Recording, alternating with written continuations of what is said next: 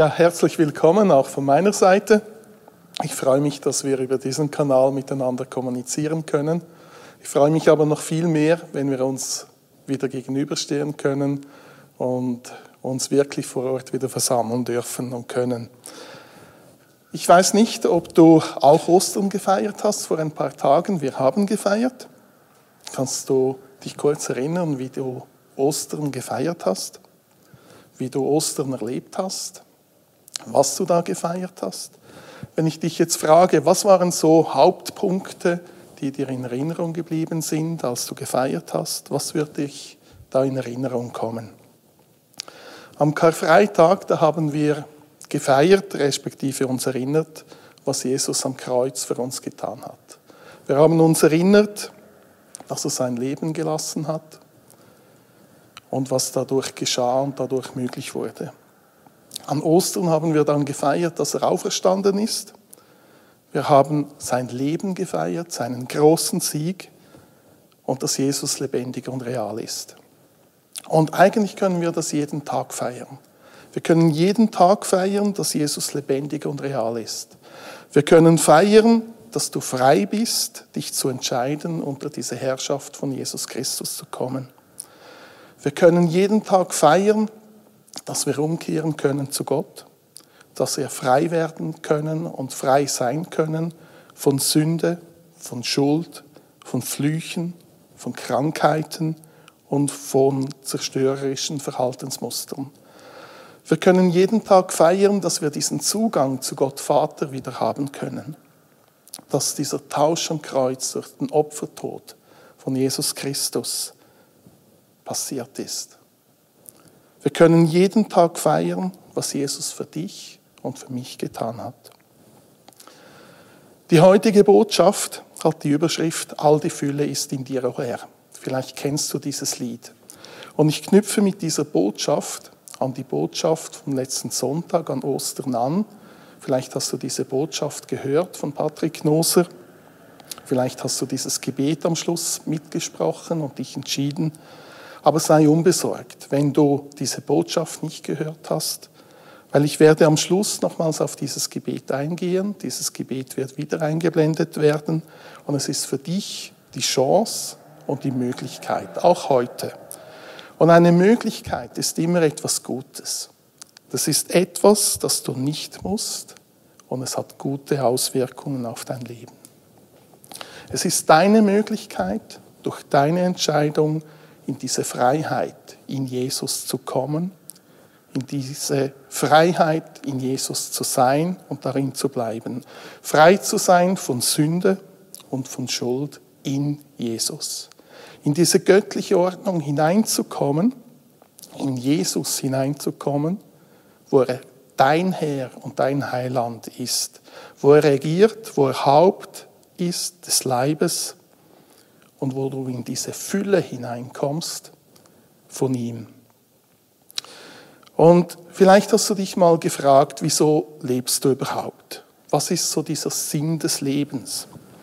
Und das ist eigentlich so die Frage, was ist deine Berufung? Und wir lesen mal 1. Korinther 1.9. Gott ist treu, durch den ihr berufen seid zur Gemeinschaft mit seinem Sohn Jesus Christus, unserem Herrn. Ich glaube, das ist die zentrale Berufung, die du hast auf deinem Leben. Das ist der Sinn, wieso du da bist. Deshalb bist du geschaffen worden. Ich lese weiter Epheser 1, 4 bis 5. Wer uns in ihm auserwählt hat vor Grundlegung der Welt, damit wir heilig und tadellos vor ihm seien in Liebe. Er hat uns vorherbestimmt zur Sohnschaft für sich selbst durch Jesus Christus nach dem Wohlgefallen seines Bildes, äh, seines Willens. Ihr seht auch da, vorherbestimmt heißt, das ist eigentlich deine Berufung, das ist dein Sinn den du hast. Und durch Jesus zeigt, wie das geschehen kann. Ich möchte diesen Mittelteil zur Sohnschaft für sich selbst bildlich anschauen. Und ihr seht hier auf diesem ersten Bild eine Kuh. Eine Kuh, das ist ein Nutztier, die gibt jeden Tag Milch hat regelmäßig ein Kalb. Und wenn sie keine Kälbchen mehr hat und keine Milch mehr gibt, dann wird sie geschlachtet. Eine Kuh, die ist nicht zur Gemeinschaft gedacht, sondern die muss was leisten. Beim zweiten Bild seht ihr ein Hündchen. Das ist ein Yorkshire Terrier. Der wurde ursprünglich mal gezüchtet, um Ratten zu fangen. Damals war es ein Nutztier. Heute werden diese Hündchen aber nicht mehr als Nutztiere gehalten, sondern die werden meistens angeschafft, um mit ihnen Gemeinschaft zu haben. Für sich selbst werden die gekauft, angeschafft und gehalten. Man pflegt mit ihnen Gemeinschaft, streichelt sie, verwöhnt sie, spricht mit ihnen, geht mit ihnen laufen, für Gemeinschaft. Wenn wir jetzt das dritte Bild anschauen, sehen wir diesen, dieses kleine Kind auf der Hand des Vaters. Und diese Sohnschaft für sich selbst ist was ganz anderes als ein Leistungstier. Ist aber auch noch mal was ganz anderes als ein Hündchen für sich selbst. Vielleicht hast du selber Kinder. Wenn du dir jetzt die Situation vorstellst, du siehst eine Kuh auf dem Feld und jemand sagt zu der, du dumme Kuh, das wird dich kaum bewegen. Wenn das jemand zu deinem Kind sagt, wirst du da ganz anders reagieren. Und das zeigt eigentlich schon dieser Unterschied zwischen Nutztier, zwischen für sich selbst und dieser Kindschaft für sich selbst. Und wenn du das realisierst, dass du geschaffen worden bist, damit du ein Kind Gottes bist, für ihn, weil er mit dir Gemeinschaft haben willst, erkennst du, was er damit haben möchte, was das für eine Bedeutung hat. Und die Frage, die ich dir stellen möchte, hast du das erkannt, dass du dafür geschaffen bist? Hast du das angenommen und lebst du darin? Weil das sind diese wichtigen Dinge, wenn du das nicht erkennst, fährst du an deiner Berufung vorbei. Fährst du an deiner Bestimmung vorbei und du, du, du lebst etwas, das dich nicht füllt. Wenn du in diese Bestimmung hineinkommst, wirst du in diese Fülle hineinkommen. Ich lese mal Kolosser 2, 6 bis 8, da hat es eine Ermahnung drin. Wie ihr nun Christus Jesus, den Herrn, angenommen habt, so wandelt auch in ihm, gewurzelt und auferbaut in ihm und gefestigt im Glauben, so wie ihr gelehrt worden seid und seid darin überfließend mit Danksagung. Hab Acht, dass euch niemand beraubt durch die Philosophie und leeren Betrug gemäß der Überlieferung der Menschen, gemäß den Grundsätzen der Welt und nicht Christus gemäß.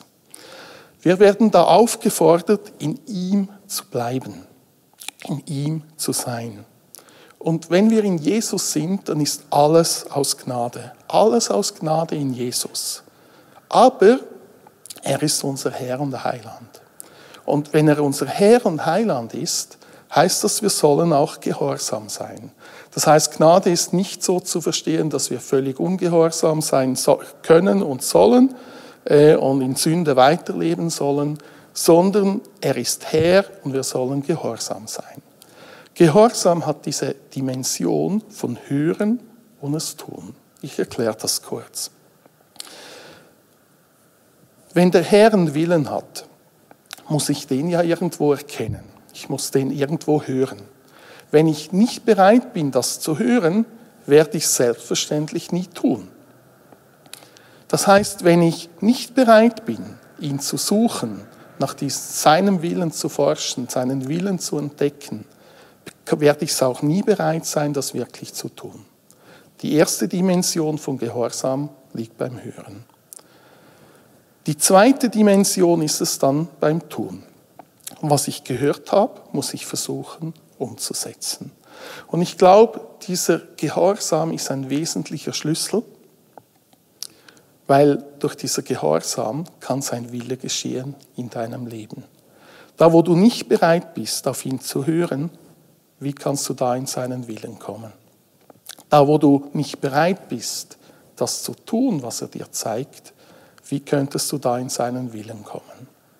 Wie könntest du da in seine Fülle kommen? Wenn wir mal 1. Johannes 3, 5 bis 6 lesen und ihr wisst, dass er erschienen ist, um unsere Sünden hinwegzunehmen und in ihm ist keine Sünde. Wer in ihm bleibt, der sündigt nicht. Diese Bibelstelle zeigt eine Konsequenz an des in ihm Bleibens. Wenn ich in ihm bleibe, sagt diese Bibelstelle, sündige ich nicht. Vielleicht fragst du dich, gibt es jetzt noch andere Auswirkungen, wenn ich in ihm bleibe? Und ich möchte dir da zuallererst ein Erlebnis aus meinem Leben erzählen. Und zwar seit der Bekehrung bin ich auf Erweckung ausgerichtet. Das ist immer ein Thema gewesen, das sehr wichtig ist für mich, in Träumen, in Gedanken, in Visionen. Und mir war immer klar, für Gott ist alles möglich, nichts ist ihm unmöglich. Und ich möchte mehr sehen von ihm, ich möchte mehr sehen und erleben, ich möchte mehr von seinen Möglichkeiten sehen, was er realisiert. Und einmal war ich hier im Glaubenszentrum St. Margrethen, war vor der Glastür zum Gottesdienstraum, war im Gebet, habe mit ihm gesprochen und er gab mir so eine Offenbarung, weil er hat mir gezeigt, immer wenn er da ist, in seiner Gegenwart, geschieht etwas. Wenn er kommt, geschieht etwas. Wenn er da ist, geschieht etwas. Es ist nicht möglich, wenn er kommt mit seiner Kraft und Herrlichkeit, dass nichts passiert. Und wenn wir Kolosser 2,9 bis 10 lesen, dann werden wir das auch biblisch sehen. Ich lese das. Denn in ihm wohnt die ganze Fülle der Gottheit leibhaftig. Und ihr seid zur Fülle gebracht in ihm, der das Haupt jeder Herrschaft und Gewalt ist. Wenn wir das verstehen, bist du in ihm, bist du in der ganzen Fülle Gottes, heißt das eigentlich. Hast du das realisiert, was das heißt? Haut dich das um? Ist das für dich wirklich dieser Wow-Effekt? Kannst du das erkennen, was das heißt? Kannst du das erfassen und dann das leben? Weil wenn du in dieser Fülle bist, in ihm, in dieser Fülle von ihm, wirst du ganz anders leben.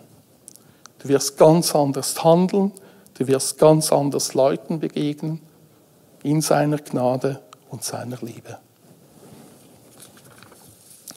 Und ich möchte auf das nächste Bild kommen. Ihr seht da ganz viele Geschenke. Und das ist genau diese Situation. Diese vielen Geschenke, die sind bereit. Die musst du bekommen, die musst du entgegennehmen, da musst du sie auspacken. Und wenn du die ausgepackt hast, musst du verstehen, was du damit überhaupt tun kannst. Du musst es anfangen zu verwenden und anzuwenden. Das sind diese Prozesse, die auch laufen mit dieser Fülle, mit den Geschenken, die Gott für dich bereithält. Du musst sie bekommen, du musst sie annehmen, auspacken, verstehen und anfangen zu verwenden.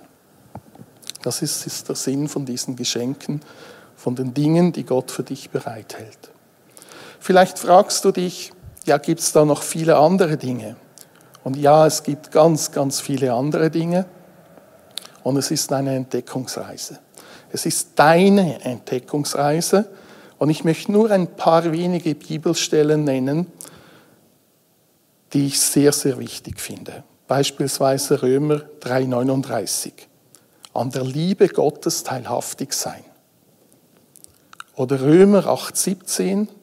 Erbe Gottes zu sein. 2. Korinther 1,21. Fest gegründet und gesalbt zu sein. 2. Korinther 5,19 versöhnt mit Gott Vater zu sein. Römer 8,1 gerechtfertigt zu sein. Epheser 1,3 gesegnet mit jedem geistlichen Segen zu sein. Kannst du dir das vorstellen? Epheser 2,6 lebendig gemacht. Ich persönlich habe ganz, ganz viele Erlebnisse gemacht, wie Gott Menschen, Personen beschenkt. Einfach aus seiner Fülle heraus, wo er heilt, wo er berührt, wo er Lösungen und Frieden schenkt, wo er einfach zu den Menschen spricht auf diese ganz, ganz individuelle Art, die jemand annehmen kann, die jemand versteht, aus Liebe und aus Gnade. Gott ist lebendig und real. Und ich habe auch Menschen gesehen, die über Jahre hinweg mit Gott gelaufen sind. Und Gott kennt die Menschen. Er kennt auch dich ganz persönlich bis in die tiefsten hinein. Er weiß, was du brauchst. Er kennt deine Schritte, die du gehen kannst, die möglich sind. Er kennt auch, was nicht möglich ist. Er überfordert nicht. Jetzt fragst du dich vielleicht, gibt es da Bedingungen, wo ich diese Geschenke kriegen kann? Und ja, es gibt Bedingungen. Zum Beispiel, wo ist dieser Ort, wo du das bekommst? Und wer ist die Person, die dir das gibt? Und die Antwort ist ganz klar, du kriegst das von Gott, von ihm. Er gibt dir das. Und wenn du das verstehst, dann realisierst du auch, dass die Nähe zu ihm wichtig ist. Natürlich, es kann Briefträger geben, die dir das bringen. Du kannst mal was kriegen, obwohl du es nicht bestellt hast. Aber wie oft passiert das? Je näher du bei ihm bist, umso besser ist es.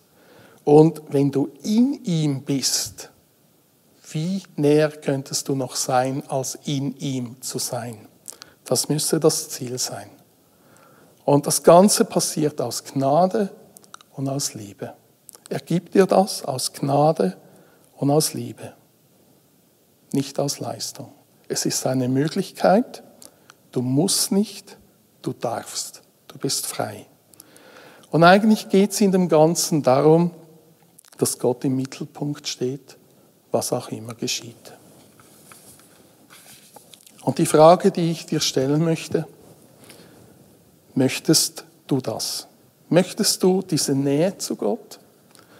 Möchtest du diese Fülle von Gott in deinem Leben erkennen, erfassen und leben?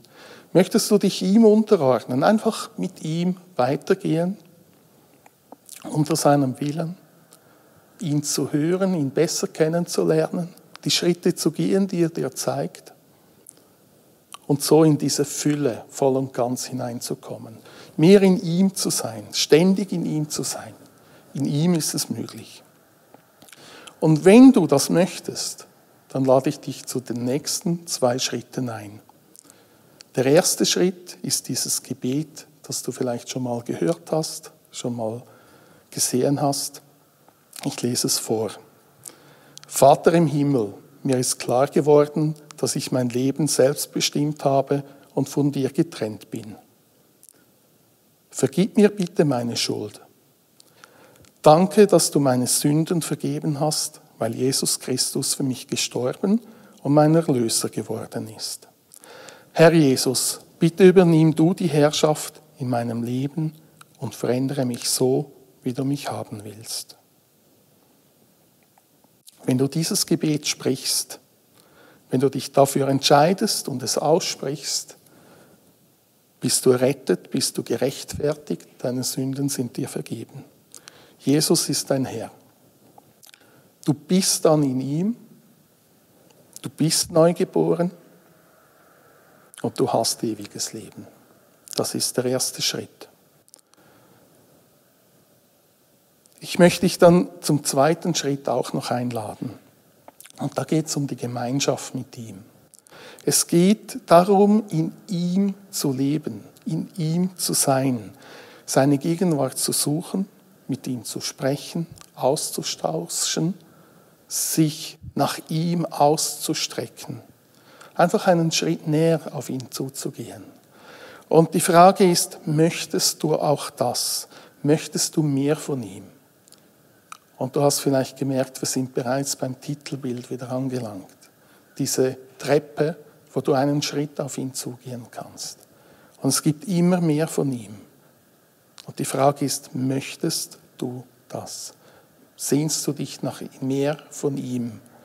Und wenn du das möchtest, dann möchte ich dich bitten, einfach deine Hand auszustrecken nach ihm, ihm das zu sagen, deine Sehnsüchte auszusprechen ihm gegenüber, ihm zu sagen, dass du mehr möchtest und in ihm bleiben möchtest. Pflege diese Gemeinschaft. Und ich möchte abschließen mit einem Gebet. Ja, Herr, ich danke dir, Herr, dass du jeden einzelnen Menschen liebst. Ich bitte dich, dass du die, die jetzt die Hand gehoben haben, einfach zu dir hinziehst, dass du sie segnest, dass sie dich erkennen, mehr und mehr. Ich danke dir auch für deine Kraft und deine Möglichkeiten. Ich danke dir für deine Fülle, für deine Stärke, für deine Wege, für alles, was du getan hast am Kreuz, damit der Mensch überfließendes Leben haben kann. Und ich danke dir, Herr, dass du diese Gemeinschaft wünschst, dass du dich sehnst nach Gemeinschaft mit den Menschen. Ich danke dir auch, dass diese Gemeinschaft nicht auf diese kurze Zeit beschränkt ist. Und ich danke dir, Gott, dass du im Mittelpunkt stehen willst. Ich danke dir, dass du im Mittelpunkt bist, was auch immer geschieht. Amen.